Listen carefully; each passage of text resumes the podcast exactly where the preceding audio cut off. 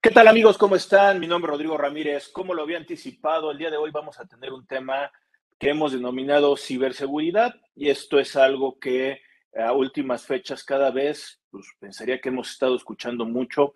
Eh, en una realidad pensaría que muchos de nosotros han llegado a algún tipo de correo de información, el, mismo eh, eh, de este tipo de paqueterías para poder tener seguridad dentro de la computadora sean eh, las que ustedes eh, quieran estar utilizando, Norton, eh, protectores de firewall, todo esto que estamos hablando que tiene que ver con el, poder mantener resguardada una información tanto personal como una cuestión de trabajo que tiene que ver con esa ciberseguridad. el día de hoy pues, estamos hablando que creo que estos temas son de mucho interés y también como lo platicaba con el invitado que ahorita lo, le haré la presentación correspondiente con este Jonathan, eh, le decía, pues es que nadie escarmienta en cabeza ajena y al final de cuentas cuando te pasa a ti algo es cuando uno se empieza a preocupar.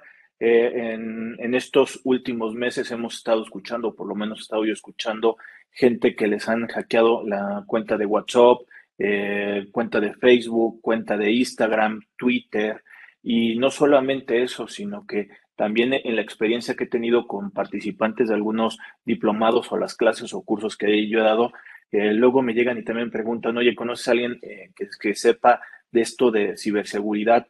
Porque nos acaban de eh, decir que la empresa se vio vulnerable y que han encriptado la información contable, financiera, legal, cuestiones que les están extorsionando cuestiones de dinero este, eh, eh, ya sea hasta en criptomonedas o en funciones de dólares o en pesos para depositar en cuentas este, bancarias y que pues, realmente es una extorsión, una extorsión de lo que ya pasamos de un lado de, de algo de una extorsión directa a la persona, ahora este, directamente con la cuestión de la información.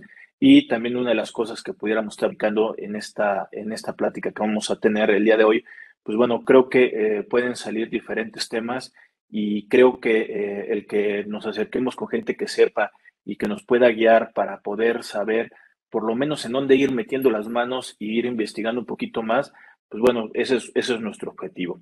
Porque bueno, todos somos vulnerables, como les decía, pues bueno, tanto es así que muchas veces yo les he comentado que eh, esto que hacemos es con el objetivo de, de transmitir información y esto pues también uno es susceptible porque uno tiene cuenta en YouTube, ya me levantaré mi comercial, ahí este, suscríbanse al canal de YouTube, compartan ese tipo de información para que pueda llegar a diferentes personas. Está el canal de, de Facebook, están eh, diferentes distribuidores de podcast donde estamos subiendo también el contenido diferenciado para que pueda llegar este tipo de, de, mensaje que estamos llevando y justamente pues estamos siendo susceptibles a esta... Eh, ciberataques que pudiéramos estar teniendo y que no solamente quedan con una persona que se conoce como hate, que te haga malintencional algún tipo de comentario, sino que estamos hablando que puede llegar a una cuestión de, extorsión a ciertos niveles en cuestiones de la información que pudiéramos estar publicando.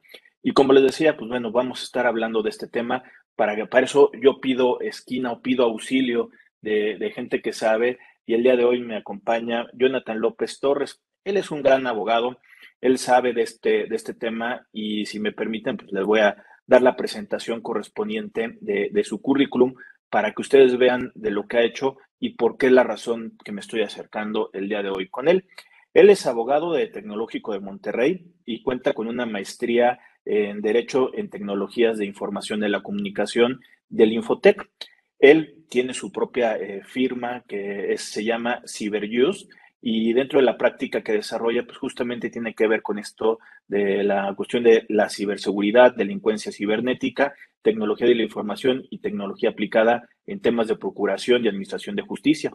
Eh, dentro de sus ámbitos, pues bueno, también tiene eh, una emisión de un libro que se llama El ciberespacio y la ciberseguridad, elementos esenciales, por allá del, de mayo del 2020, de la editorial Tirant Blanc y creo que es también un libro que, puede servir una base justamente para el tema que vamos a estar este, platicando.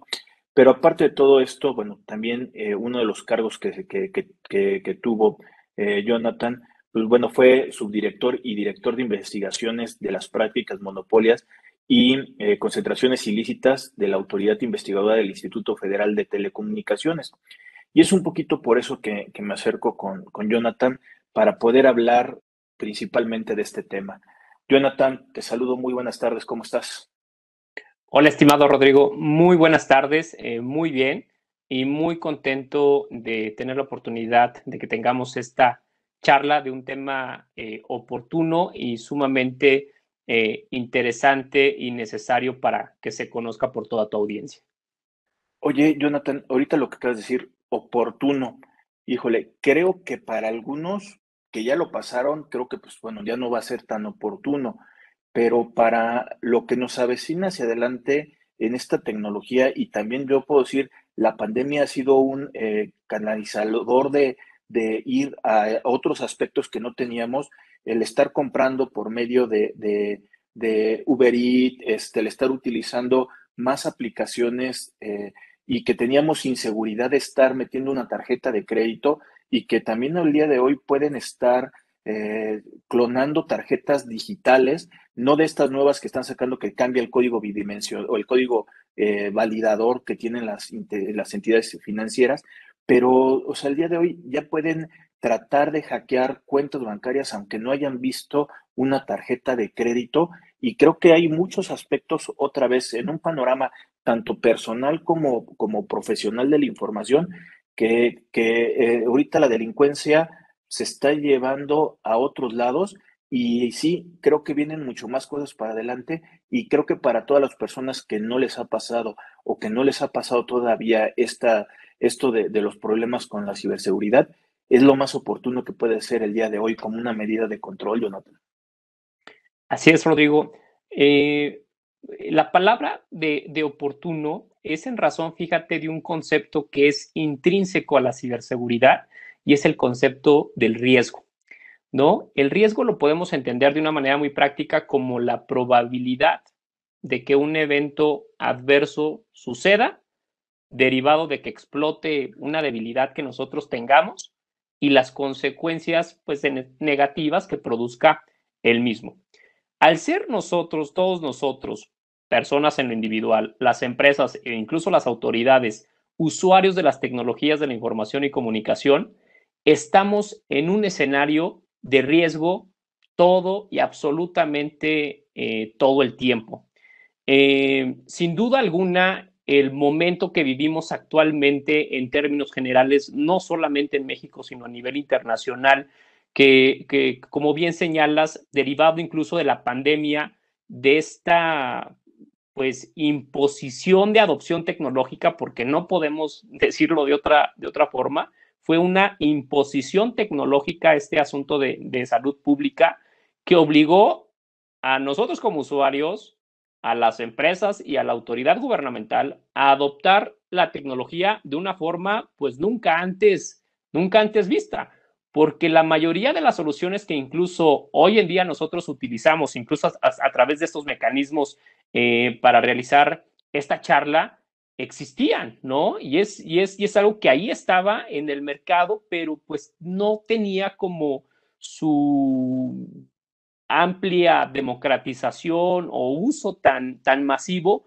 como hoy lo tenemos este, hoy en día. Y señalas un, tema como importante y que creo que vale, vale la pena ponerlo en, un primer, en, un primer planteamiento, la cuestión económica. La delincuencia, eh, la delincuencia está evolucionando. La delincuencia, tenemos una delincuencia, tenemos que decirlo, organizada, inteligente y que se está preparando.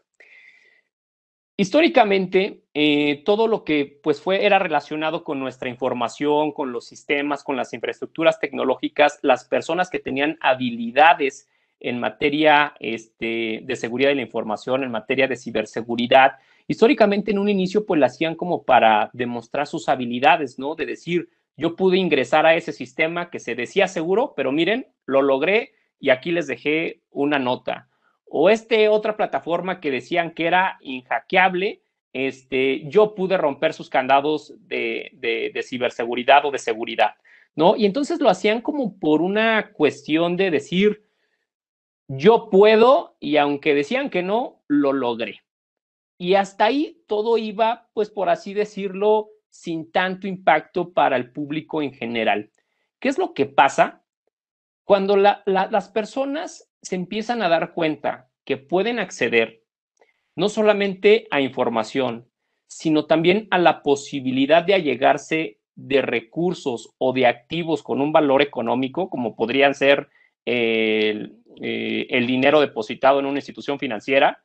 Entonces, cuando dicen, oye, si logré entrar, nadie se dio cuenta y puedo disponer entonces de ese recurso, oye, pues esto se va convirtiendo en algo atractivo, ¿no? Y entonces empieza a generarse un ánimo de lucro en donde están ellos realizando sus actividades, están obteniendo beneficios económicos y entonces dicen, oye, pues aquí yo me puedo mover de una, de una manera pues muy fácil, por así decirlo, no tengo quien me vigile o no tengo, eh, las autoridades no están preparadas para realizar investigaciones este, de esta naturaleza y entonces yo podría obtener esos recursos.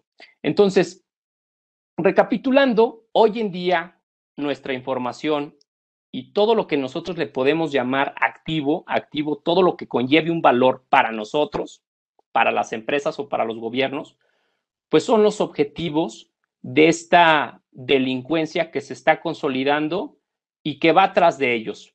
Y en este camino, pues en realidad no hay marcha atrás. En la medida en la que le vamos dando mayor valor a todos los activos tecnológicos intangibles, en esa medida va a ir creciendo pues este fenómeno de delincuencia cibernética que va a estar dañando y que va a estar afectando pues a todos nosotros como usuarios de, esta, de, todas estas tecnologías.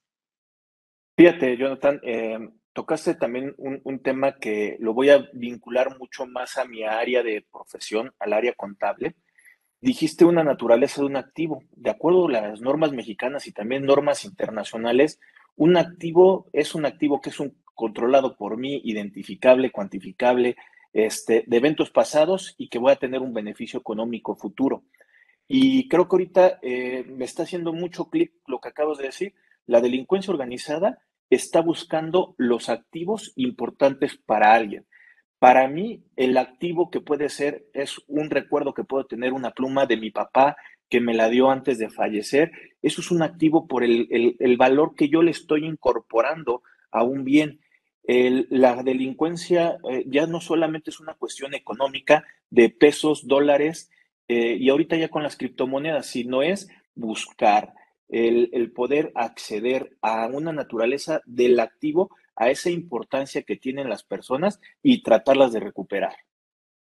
Exactamente, porque estamos, de verdad, de verdad, estamos en presencia de, actividades que, que tienen realmente una capacidad, no todas, eso también hay que aclararlo, pero quienes están, están evolucionando el mercado de la delincuencia cibernética están identificando, como tú bien lo señalas, activos que pueden tener un valor pues económico como tal o activos que puedan tener un valor pues de carácter sentimental, histórico. ¿Por qué?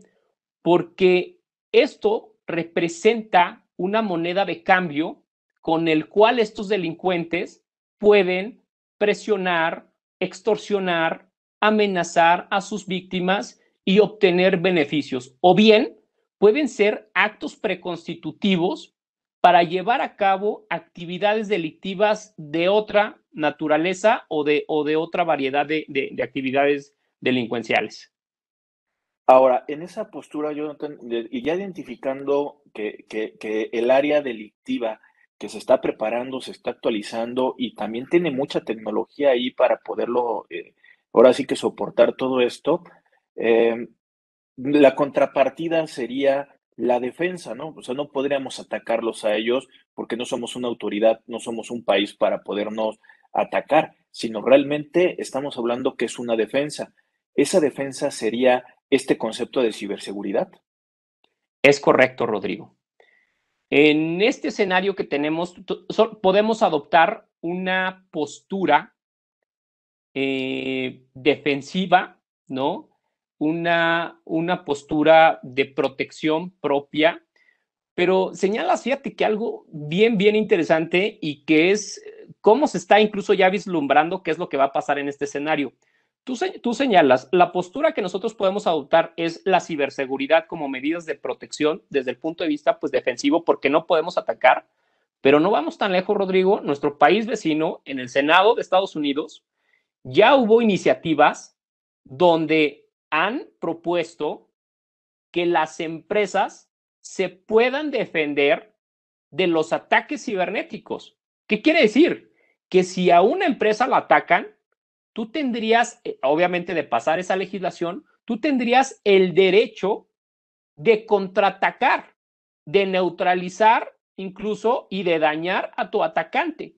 Generó, generó obviamente una cuestión pues muy, muy mediática, de mucha discusión, pero los proponentes se basaban en un tema de pues al igual que las personas podrían defenderse ante la comisión de un delito por un riesgo real, objetivo, inminente y para proteger un bien jurídico tutelado, como podríamos decirlo los abogados, pues entonces en el escenario cibernético están observando ese mismo escenario y dicen, oye, pues si estoy en presencia de un peligro real, objetivo, inminente y quiero proteger un bien jurídico tutelado como pudiera ser el patrimonio, pues entonces yo también podría atacar. Eso es incluso como podríamos ver hacia dónde va.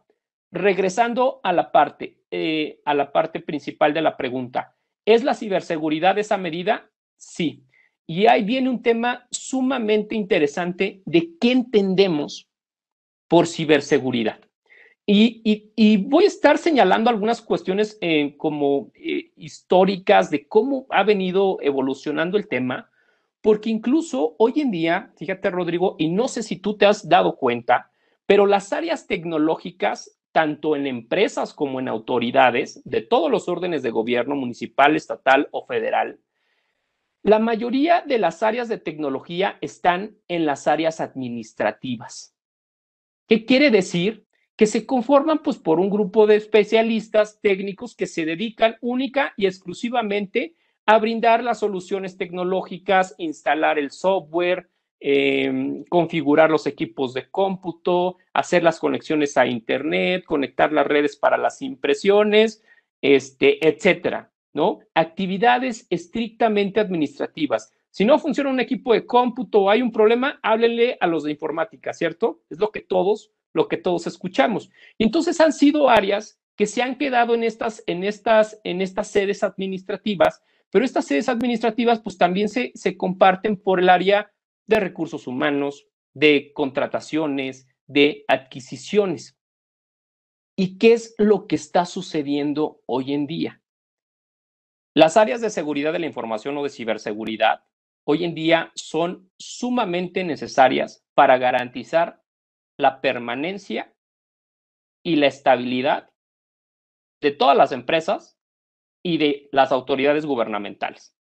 Entonces, el concepto de ciberseguridad se amplía, porque entonces ya no nos quedamos únicamente en un concepto estrictamente técnico, por así decirlo, de decir, la ciberseguridad pues es una obligación de los especialistas, de los ingenieros, de las personas que tienen certificaciones para garantizar la seguridad cibernética de la empresa, de la autoridad, ¿no? Y en el caso de nos, e incluso observa esto, en el caso de nosotros como usuarios, nosotros tenemos que adoptar nuestras propias medidas de seguridad para podernos proteger de los riesgos y de las amenazas cibernéticas. Entonces, ¿qué es la ciberseguridad?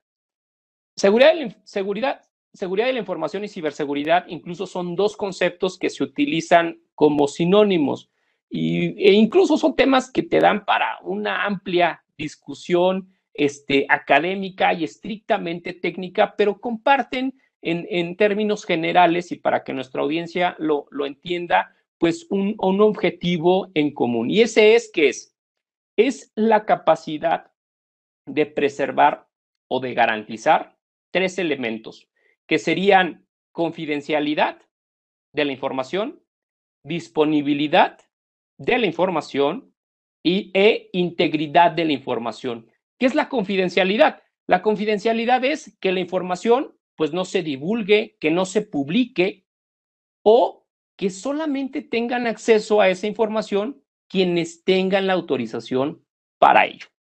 Disponibilidad.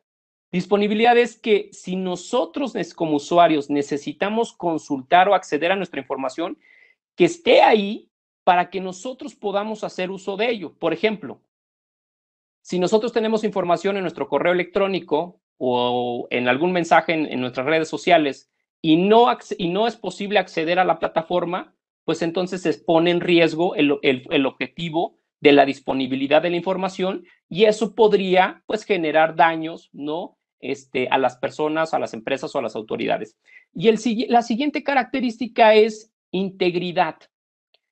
La información tiene un valor porque se mantiene completa, porque se mantiene original inalterada desde que se genera por primera vez. De nada nos sirve tener información modificada sin autorización o que la información se elimine o que no esté completa, ¿no? Ahí pierde, pierde el valor la, la información. Entonces, la ciberseguridad, al igual que la seguridad de la información, pues tiene, tiene ese objetivo, garantizar confidencialidad, integridad y disponibilidad de la información. Y ya hay ahí, ya nada más para, para que no, no, no perder la oportunidad de señalarlo, Garner, la firma eh, tecnológica Garner, que es un referente tecnológico a nivel, a nivel mundial, señala que la diferencia entre seguridad de la información y de ciberseguridad es que en la ciberseguridad utilizas la tecnología de manera ofensiva. ¿Qué quiere decir esto? Para atacar a tu oponente. Y, fíjate que lo que acabas de decir de estos eh, tres enfoques que es el objetivo de la seguridad, de esta ciberseguridad, déjame también tratarlo de, poner algo tan básico porque digo, se me están viniendo varias ideas con, la, con lo que tú me estás este, e, explicando ahí, Jonathan. O sea, algo tan sencillo con lo que podemos empezar la, la ciberseguridad es cambiando la contraseña del, del Internet de la compañía que nos llega y nos instala. Porque esa está abierta para que sea todo el mundo. Y también empezamos con ciberseguridad no poniendo mi fecha de nacimiento para efectos de que pueda ser hackeada. O sea, esto llevando una magnitud de, de, esta protección de la información ahora a un servidor dentro de la empresa. O sea, no hacer las cosas tan básicas para que puedan entrar. Esto con algo físico también lo puedo equiparar. Eh, cuando empiezan a saltar o empiezan a meterse a las casas de los vecinos, pues lo primero que tal vez es comprar un candado y el candado te puede soportar, pero puede ser que necesites mejor una reja y puede ser que tengas mejor que te poner una chapa de seguridad. Entonces, dependiendo qué es lo que quieras proteger económicamente, esa es la importancia de la ciberseguridad que tienes que tener dentro de tus servidores, porque como dices, hay veces que me ha tocado escuchar, y creo que lo decía al, principio, eh, empresas que dicen, oye, es que me encriptaron mi información y ya está una de las, de, las afectaciones que estás diciendo. Está la información ahí, sí, pero no la puedo consultar, o sea, parcial o total, pero no la puedo consultar.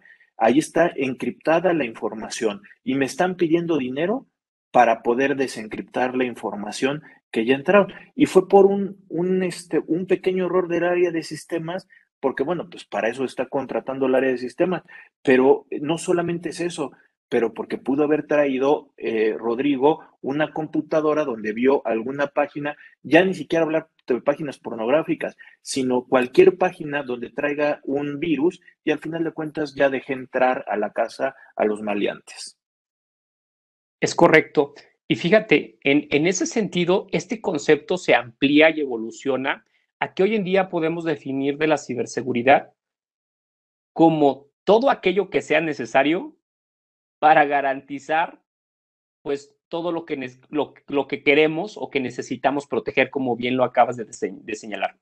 Y aquí vienen dos puntos que, me, quiero eh, enfatizar.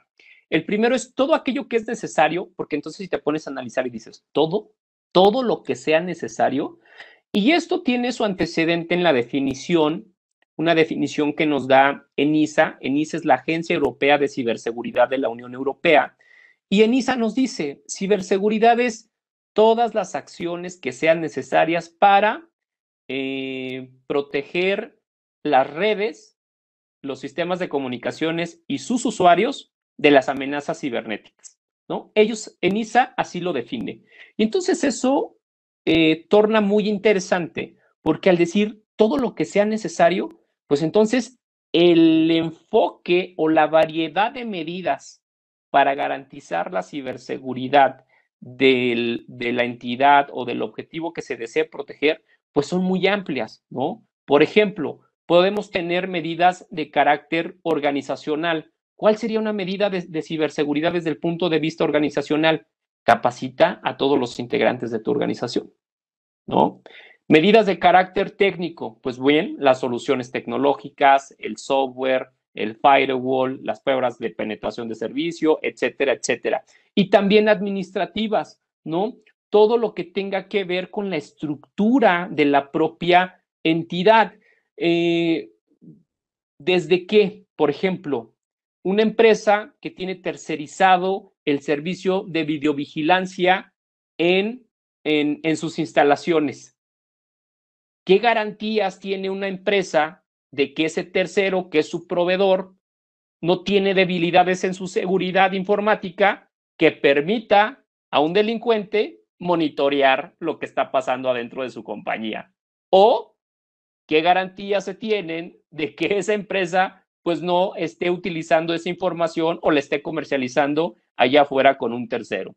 Segundo, los servicios también de eh, de tercerización de impresión.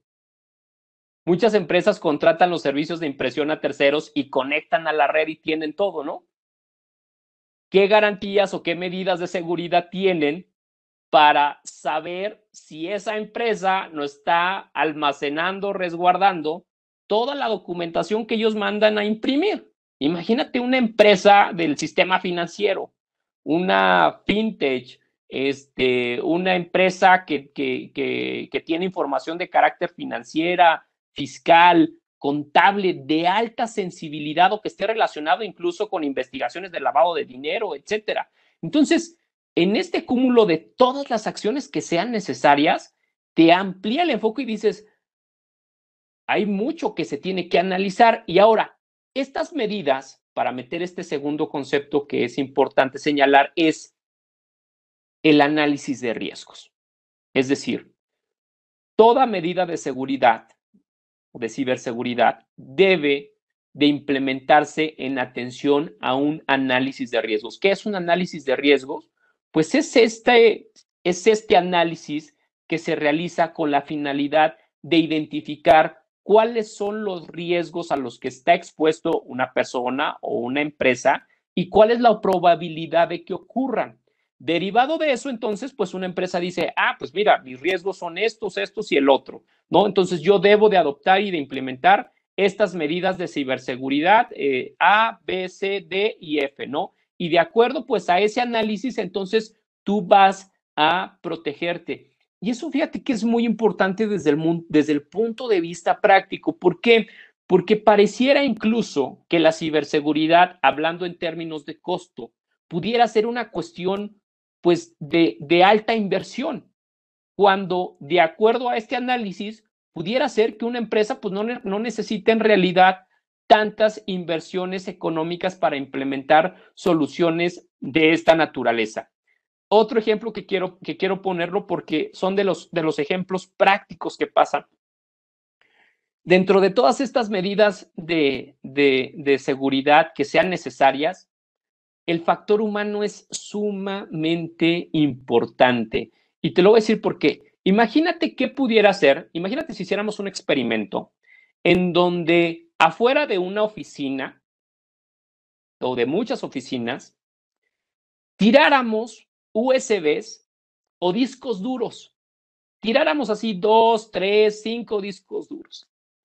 ¿Cuál sería el comportamiento por lo general ¿qué haría una persona al encontrarse una USB o un disco duro. Imagínate una USB de 32 gigas y un disco duro con un tera de almacenamiento. ¿Qué diríamos?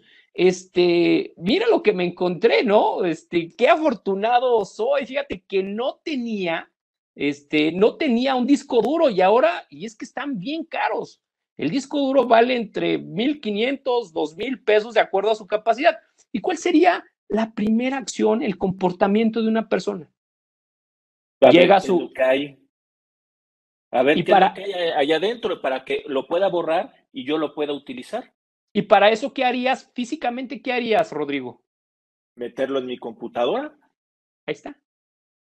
Y con el solo hecho de conectarlo a tu equipo de cómputo, si eso fue una estrategia de infección para ti en lo, en lo personal o para una empresa, ya te infectaron ya ejecutaron automáticamente el, el, malware, el software malicioso, y entonces a lograr el objetivo que tenga el delincuente, sea, sea un ransomware, sea eliminar información, sea eh, generar un programa espía, lo que tú te puedas imaginar. ¿Por qué? Porque el, el malware, los, los, el software malicioso, pues se diseña con un objetivo. ¿Cuál es el objetivo? El que tenga el delincuente. Y, fíjate que también, o sea, cosas que uno llega a pensar, teniendo las dos computadoras, la mía personal y la de la empresa que me está dando, ¿en cuál de las dos la voy a instalar? En la de la empresa, porque lo quiero, no que no quisiera que me afectara algo en lo mío, ¿no? O sea, todavía esto, eh, algo tan tonto que puede estar la forma de pensar y todavía nos puede preocupar más la información que podamos estar teniendo. Exactamente, exactamente. Pero fíjate, es, es un tema de comportamiento y de identificación del comportamiento. Por eso hay otro concepto sumamente interesante en materia de ciberseguridad y se le llama el arte del engaño. Somos seres humanos, ¿no? Un día eh, nos desvelamos, no amanecimos bien, estamos algo despistados, absolutamente a todos nos pasa. O tenemos necesidades, gustos, etcétera. Entonces, el delincuente, ¿qué es lo que hace? Hace realmente pues una técnica del el arte del engaño. O sea, el engaño es cómo hago de tal forma para generar un escenario completamente legítimo, es decir, positivo, sin daño, pero en realidad es absolutamente todo lo contrario, ¿no? ¿Por qué? Y es, ahí está el anzuelo, ¿no? Lo muerdes, te infectas. Como tú lo señalabas al inicio, este, abrir un enlace, descargar un archivo de alguna paquetería, ya sea un Word, ya sea un este, PDF, etcétera, ¿no? Entonces, el delincuente, eso es lo que, ese es su trabajo, pensar cómo logro engañarlo. Y entonces ahí es, ¿qué estrategia voy a utilizar para lograr mi objetivo? Un correo electrónico, un mensaje por la red social, le dejo una USB, un disco duro, una llamada telefónica, ¿no? O la suma de todas esas actividades. Oye, ahí Jonathan también, eh, la tecnología que ya no está pues, teniendo, yo, yo eh, me he tardado tal vez en conectar muchas cosas a mi celular, un celular inteligente que pueda estar teniendo, pero ya tienes una Alexa, ya tienes este, eh, bocinas que se instalan y que tú les dices, eh, préndeme la televisión y ya te empieza a poner la televisión, los focos, la seguridad de cámaras, seguridad de persianas, este, de, o sea, ya el día de hoy, tal vez aquí en México, por lo económico que puede ser tal vez personal, no vas a estar gastando en tanto, pero hay gente que sí lo hace empresas tienen mayor posibilidad y como dices, en Estados Unidos puede ser que tengan otra capacidad económica que ya puedan estar instalando todas estas formas.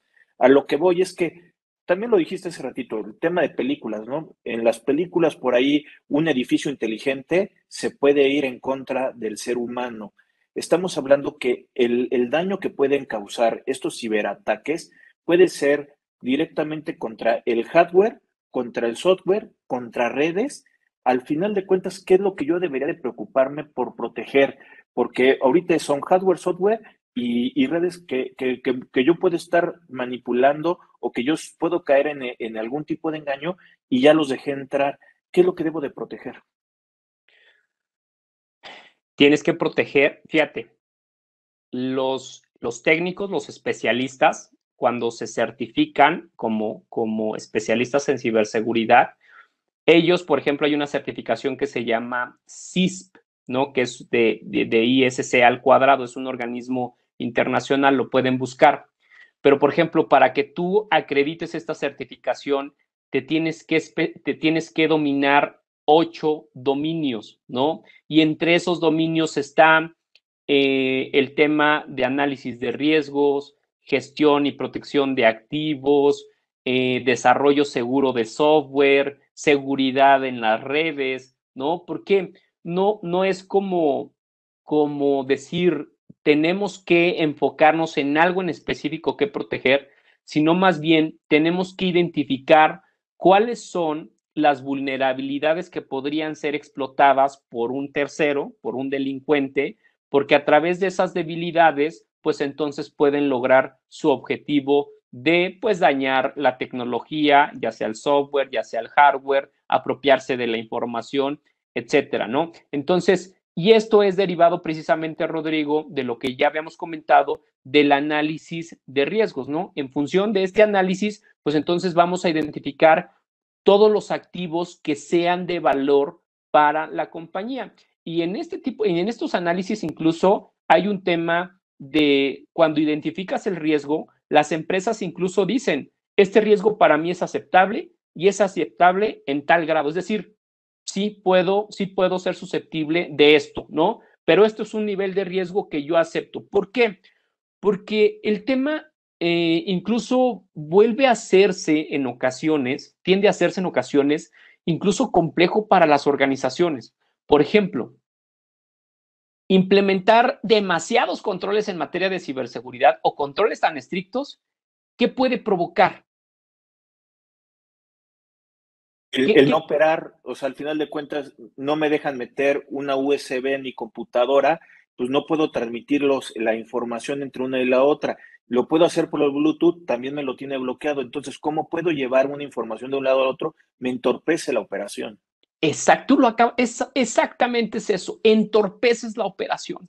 Y eso tiene un impacto en el negocio, que al final del día el del negocio, pues es ejecutar sus actividades comerciales para lograr sus objetivos, ¿no? este, lucrativos. Entonces, eso también tiene que, ser, tiene que ser tomado en consideración. ¿Por qué? Porque incluso si ponemos demasiados controles en materia de ciberseguridad, ¿qué va a hacer el usuario? Va a decir, no, ya no, mira, aquí tengo mi celular, déjalo, mando por aquí, déjalo, mando por mi correo, ¿no? Y entonces hace a un lado la, la, ciberseguridad y ahí es donde es la, la vulnerabilidad, ¿no? en ciberseguridad, eh, este concepto que, escuchamos en redes, en medios, ¿no? Se explotó una vulnerabilidad. Para, para nuestra audiencia, el concepto vulnerabilidad, identifiquémoslo como una debilidad. ¿Debilidad de qué tipo? De cualquiera. Desconocimiento, falta de preparación, no tenemos experiencia, este, no somos técnicos, este, etcétera, ¿no? Entonces, las vulnerabilidades pueden ser de, de cualquier tipo y todo ese amplio espectro de vulnerabilidades es lo que está, pues literalmente identificando, tratando de identificar el, delincuente para eh, dañarnos. Aquí, este, permíteme también invitar otra vez a la gente que nos está viendo y independientemente de hablar de la ciberseguridad, Leo, pues al final de cuentas estos, estos, estos mensajes que hacemos de estas pláticas, pues traen un objetivo y es tener un alcance para las personas que nos están viendo. Entonces, permíteme decirle a la gente que nos está viendo que se suscriba al canal de YouTube, siempre y cuando su seguridad lo permita, y traten de hacerlo más en cuestiones personales, pero traten de también de compartir, este, suscríbanse, ahí les va a notificar cada vez que aprietan la campanita, les dicen cada vez que se descarga algún, algún video, que nos busquen en redes, eh, en Facebook, que nos busquen en podcast eh, y que todo esto, bueno, pues eh, que traten de ser descargados y compartidos de la manera apropiada, que hay muchos servidores que también pueden estar malintencionados y que traten de, de, de, decir, esta es la página buena, pues hay que cerciorarse. En la cuestión de la seguridad de, de lo que está en la, en parte de arriba. Y también tener mucho cuidado lo que se llega y se comparten por medio de los mensajes de texto y mensajes por medio de WhatsApp y por medio de Telegram, que son los más fuertes que, se utilizan, ya que eh, hay veces que también viene por ahí un documento supuestamente que lo tienes que ver y analizar y que al final de cuentas, pues bueno, es un, es un virus y dependiendo de dónde lo puedas ver, en tu computadora o en el celular, dependiendo también la, la tecnología que se puede estar teniendo, pues también hay que cuidar ahí este, un poquito eh, lo que se llega a abrir o no en cualquier lado, no contestar llamadas de desconocidos, no ver mensajes de desconocidos, todo eso empieza, yo creo que como una medida de control para la cuestión de la ciberseguridad. Y también, por ejemplo, ahí Jonathan, permíteme también compartir a la gente que nos está viendo tu correo electrónico para que puedan también ellos tener acceso, eh, también que se puedan poner en contacto contigo. El correo es contacto arroba Jonathan con TH, este, López Torres, todo eh, de manera corrida y pegado, punto org. Esto, pues bueno, creo que al final de cuentas ayuda a que también buscan a los expertos y especialistas y que al final de cuentas, pues ya viendo el panorama, justamente lo que creo que acaba, que, acaba de decir Jonathan y que nos, creo que es una de las cosas que necesitamos ver, es ver la vulnerabilidad. Primero es ver qué es lo que necesitamos proteger, cómo somos vulnerables para poderlos atacar. Y esto en todos los sentidos y en todos los, los, los pormenores, porque la estrategia que están utilizando para extorsionar de que te hablan del banco, de, del WhatsApp, que, que hackean las cuentas de WhatsApp y que le piden a tus familiares o conocidos, oye, préstame dinero, muchas veces ni siquiera confirmamos que sea la persona que está en algún problema, que es el banco que te está hablando y sencillamente confiamos porque siempre ha sido el teléfono de confianza y al final de cuentas este, caemos en esto que cae todo en cuestiones de ciberseguridad. Eh, Jonathan, antes también de entrar a una, a una pregunta de, tu conocimiento y que nos puedas ya compartir también para algún enfoque y recomendaciones que puedas estar haciendo, una de las cosas que también, eh, no sé si llegue a entrar o no, eh, una, justamente una youtuber, este, yo o algo así se llama, que la metieron a la cárcel por, eh, por difundir videos este, de una niña o algo de que había sido violada, algo así, no conozco todo el panorama, pero estuvo durante el tema de medios. Eso entra en cuestiones de, del lado sexual o sí entraría del tema de la ciberseguridad porque estamos hablando que sería este, de, de medios digitales. Pero yo sé que tal vez tal vez no pueda ser un área que, que, que, pero hay, hay veces que son dudas pequeñas. Claro, mira, es un, es un tema muy relevante y está, eh, tiene una relación pues eh, muy importante con el tema de ciberseguridad. Pero en este, en, en este tipo de casos, y lo, lo, digo como en términos generales porque no conozco los detalles del mismo, pero ¿qué es, qué es, qué es lo que estamos enfrente o, en qué situación es lo que estamos enfrente? Estamos enfrente de una situación en donde se genera contenido, es decir, donde se graba a una persona eh, sin su consentimiento, ¿no? Entonces tenemos un primer acto. Eh, grabamos una persona con un dispositivo, que es una tecnología de la información y, comunicación como lo puede ser un celular, eh, generamos ese, ese contenido y después, ¿qué es lo que hacemos? Lo transferimos, lo compartimos, lo comunicamos o lo divulgamos.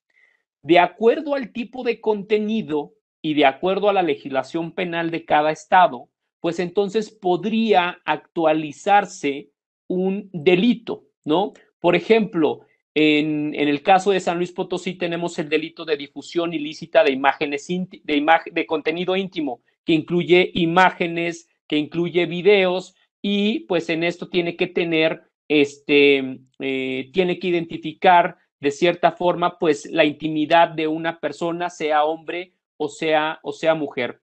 En ese tipo de casos, pues entonces está penado ese tipo, ese tipo de conducta. Pero es sumamente interesante, ¿por qué? Porque hoy en día, y créeme que es ampliamente desconocido este tipo de temas, porque en ocasiones no sabemos qué hacer si estamos siendo víctimas de una eh, conducta de esta, de esta naturaleza o similar. Y tenemos pues al menos dos vías en términos legales. La primera sería analizar si esa conducta encuadra en un delito previsto de acuerdo a la entidad federativa en donde te encuentres. ¿Por qué? Porque cada entidad federativa tiene un código penal distinto. En algunos lados puede estar penado una conducta, en algunos otros no, en algunos más específica, en otros más limitado, etcétera. Entonces, lo primero que tendríamos que analizar es si esa conducta está penada, es decir, si está, está prohibida en un código penal, como podría ser el de la Ciudad de México, el Código Penal del Estado de San Luis Potosí, y pues bien, si, si está previsto el delito, pues entonces presentar la denuncia ante la Fiscalía del Estado que corresponda ante el Ministerio Público. ¿Cuál es la otra vía que tenemos? Al tratarse de contenido que pudieran ser fotografías o videos, estamos en presencia de lo que conocemos, ya muchos porque lo hemos escuchado, de datos personales. ¿Qué son los datos personales? Cualquier información concerniente a una persona física identificada o identificable. Y hay una categoría más específica de información que se conocen como los datos personales sensibles, que son aquellos datos personales que puedan poner en riesgo grave a una persona o puedan generar actos de discriminación o un daño a la misma. Entonces, imagínate en este caso que acabas de comentar, pues ahí eh, analizaron y, y observaron, oye, pues esta conducta está prevista en el Código Penal, entiendo que fue de la Ciudad de México, entonces eligieron la vía de carácter penal, ¿no? Es decir, este comportamiento eh, cumple con los requisitos del delito, con los elementos del delito, y entonces se procedió en consecuencia. ¿Qué es lo que pasa cuando no tenemos una conducta que se sancione eh, eh, penalmente? tenemos la vía del derecho a la protección de datos personales. Si ese contenido lo realiza, lo genera, lo produce un particular, entonces tendríamos que utilizar como sustento la Ley Federal de Protección de Datos Personales en posesión de los particulares y podríamos presentar una denuncia ante el INAI. El INAI es la autoridad garante del derecho a la protección de datos personales en posesión de particulares y en posesión de autoridades en, en México. El INAI es el Instituto Nacional de Acceso a la Información y Protección de Datos Personales.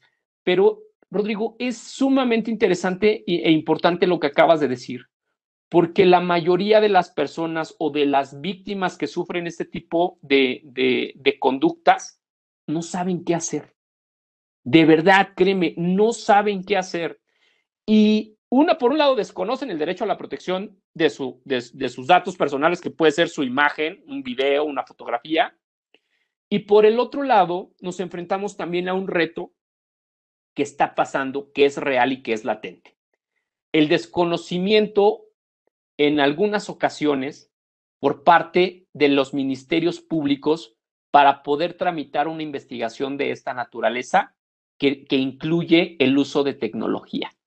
¿No? Entonces, esos son dos de los principales retos que tenemos en este tipo de conductas y que se me hace muy importante que la gente pues al menos conozca qué puede hacer, ¿no? E incluso hay otras vías, pero eso ya es en, temas este, eh, legales, pues como más, mucho, mucho más técnicos, pero podríamos señalar incluso un tema de responsabilidad civil, ¿no? De un, de un daño moral a una, a una persona. Y, fíjate que, digo, ya también sin entrar tampoco mucho en ese, en ese tema, pero bueno, también aquí en México se está buscando el derecho al olvido, ¿no? Que es toda la información que se llega a subir en la cuestión de las redes y bajarlo después, que realmente desaparezca cuestiones de un listado de 69 de defraudación, que ya lo corregí y que queda plasmado en las cuestiones de redes y que puede ser todavía malintencionado el, uso de este tipo de información y que en otros países también se está buscando esto del derecho al olvido. Estamos hablando que son muchas cosas que yo creo que en el área en la que tú estás aún enfocado en tema de, de ciberseguridad, o sea, no te puedes desprender de cosas legales que tienen que ver con esto del derecho al olvido, de esto de la cuestión de, los derechos laborales de, home office, de los trabajadores. O sea, ya son muchas cosas que cada vez están relacionando y se estén, eh, uno se va a tener que estar especializando en muchas áreas, pero bueno, son pequeñas líneas que pudiéramos estar teniendo por ahí, Jonathan, con diferentes aspectos y, y esa es la labor que tienes tú como, como en el área de ciberseguridad y que tenemos nosotros como profesionistas de también conocerlo. No somos expertos, pero también necesitamos conocer por el tipo de información que almacenamos y que tenemos bajo nuestro resguardo, como la seguridad de la información y los datos sensibles y privados que acabas de comentar. Sí, es correcto. Y, y, es, te digo, es, es sumamente interesante porque, fíjate, en cuanto a lo que es el tema de, del derecho a la protección de datos personales, ya tenemos legislación, tenemos autoridad y aún es un tema que se sigue desconociendo este, de forma importante en nuestro país. Fíjate que también eh, en otras pláticas creo que, creo que la, tecnología, por ejemplo, de blockchain también es vinculada y creo que tiene mayor seguridad para almacenar información por cómo se procesa, cómo se, se encripta la información y que también, pues bueno, para allá vamos a estar utilizando este tipo de tecnología. Pero bueno, lamentablemente también ya nos estamos acabando la cuestión del tiempo para la gente que nos está viendo y también por los compromisos que se puedan estar teniendo. Eh, Jonathan, muchas gracias por, por acompañarnos el día de hoy, por darnos estos comentarios y explicarnos qué es la cuestión de la ciberseguridad. Rodrigo, eh, yo estoy, pero más que encantado de haber estado con, contigo. Espero que la, charla sea de utilidad este, para ti, para toda, para toda tu audiencia. Y me, me, reitero a tus órdenes y a las órdenes de tu audiencia para cualquier cosa que necesiten en mis datos de contacto. Muchísimas gracias.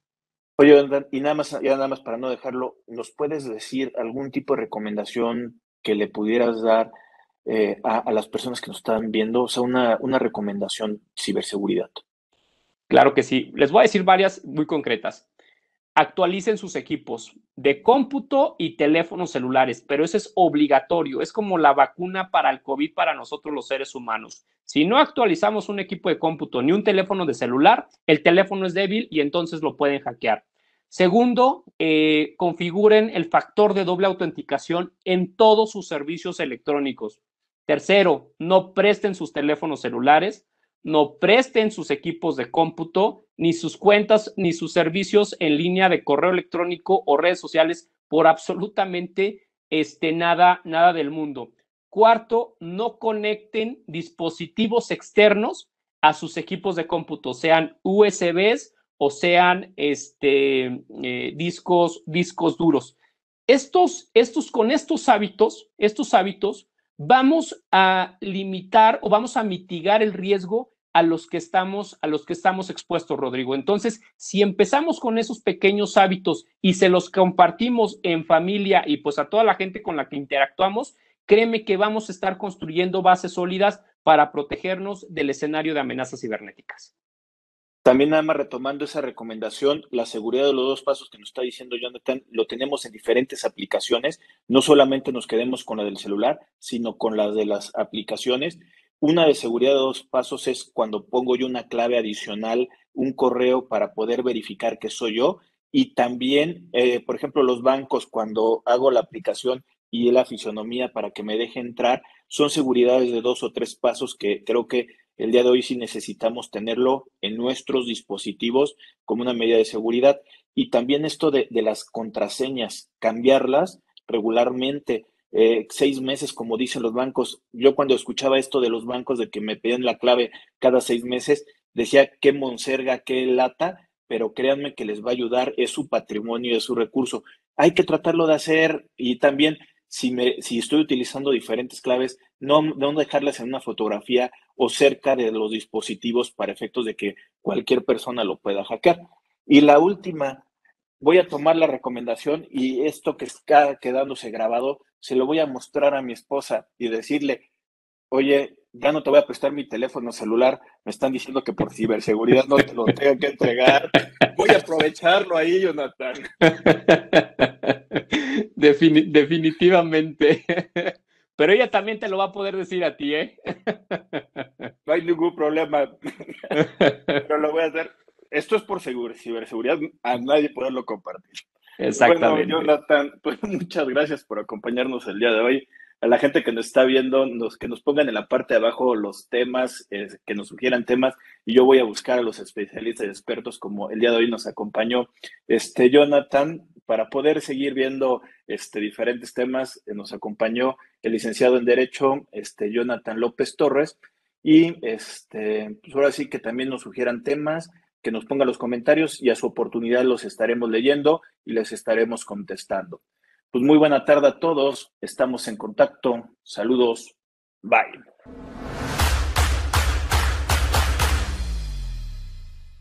Si llegaste hasta aquí, te pedimos que te suscribas al canal de, de, YouTube de Rodrigo Ramírez Venegas y también que nos apoyes dándole like a la página de Facebook. Te recordamos que si tú quieres saber más de 10 datos rápidos que te pueden llegar a, servir en tu día a día, aquí, apriétale aquí, aquí lo estamos poniendo. Y también te sugerimos que le puedas dar a, like a esta lista, que lo que te va a ayudar es a darte contenido de las entrevistas que estamos realizando a través del canal. Suscríbete.